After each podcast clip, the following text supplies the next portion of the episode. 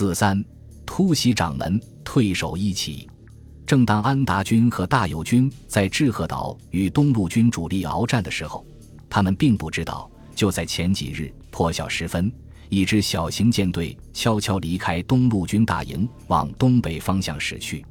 这支舰队的最终目的地就是北九州与本州之间的交通咽喉——杜世忠等人当年上路的长门国。这支幽灵般的掌门突击队记载不详。幕府早就对掌门有所警惕，调动了周防、安云、背后三国的武士执行掌门紧固，又派了北条十宗的弟弟宗赖出任守护。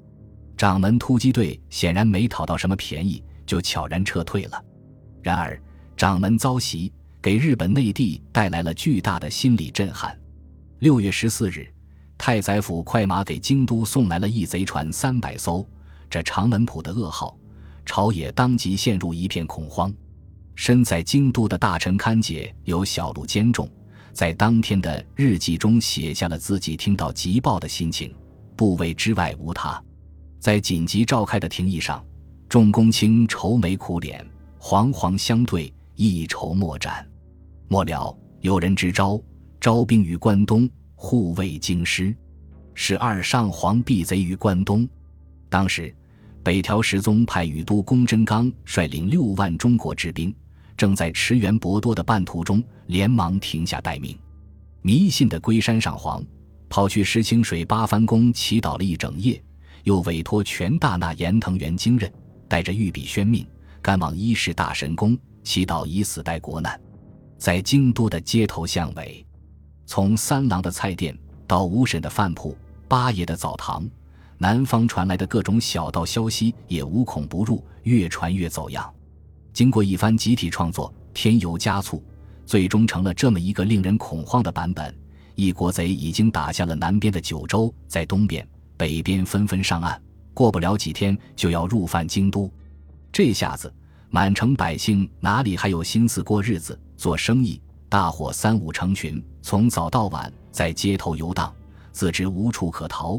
只能仰天长叹：九国既被落，早着长门国，至今都泽上，又自东海、北海寄来，皆谈去画鸠，万人一同。木石可逃是何处？思于何？北上掌门，不过是这场战争中一则热闹的插曲。不论掌门突击队取得了什么战果，对于此刻的东路军而言，都没什么实际意义了。自六月六日直到十三日。整整一周时间，九州的日本军始终成功扼守着从志贺岛到石柱地的防线，不退一步。王运的《泛海小路》说：“海中道前方的日本大军大势结阵不动，悬出千人，逆战数十合，反两月。我师季节转战而前，呼声勇气，海山震荡，所杀获十余万人。秦太宰藤原少卿弟宗资。”蒋东路军大获全胜，杀敌十余万，纯属虚构。擒获的少二宗资、池内弘考证，也不见于少二宗谱和其他记载。不过，记载前半段似乎显示，日本大军有意避免和东路军进入开阔地决战，只是扼守在要害地势，结阵不动，每天只派出规模不大不小的一千来人转悠一圈，不断消耗对手的实力。果然。几日下来，海边烈日炙烤，湿气蒸腾，加上新鲜淡水奇缺，战没者尸还来不及掩埋处理，东路军大营中爆发了疫情。金方庆传直言，军中大疫，死于兵役者凡三千余人。无奈之下，东路军只好暂时由原路撤退到一岐岛休整待援。这就是张百户墓碑铭说的：“军还至一岐岛。”眼看所部的战斗兵员损耗过半，新都红茶丘心生退意。二人事先商量好，把金方庆叫到跟前，振振有词地说：“奉圣上明令，六月十五日之前，江南军和东路军定要在一岐岛会师。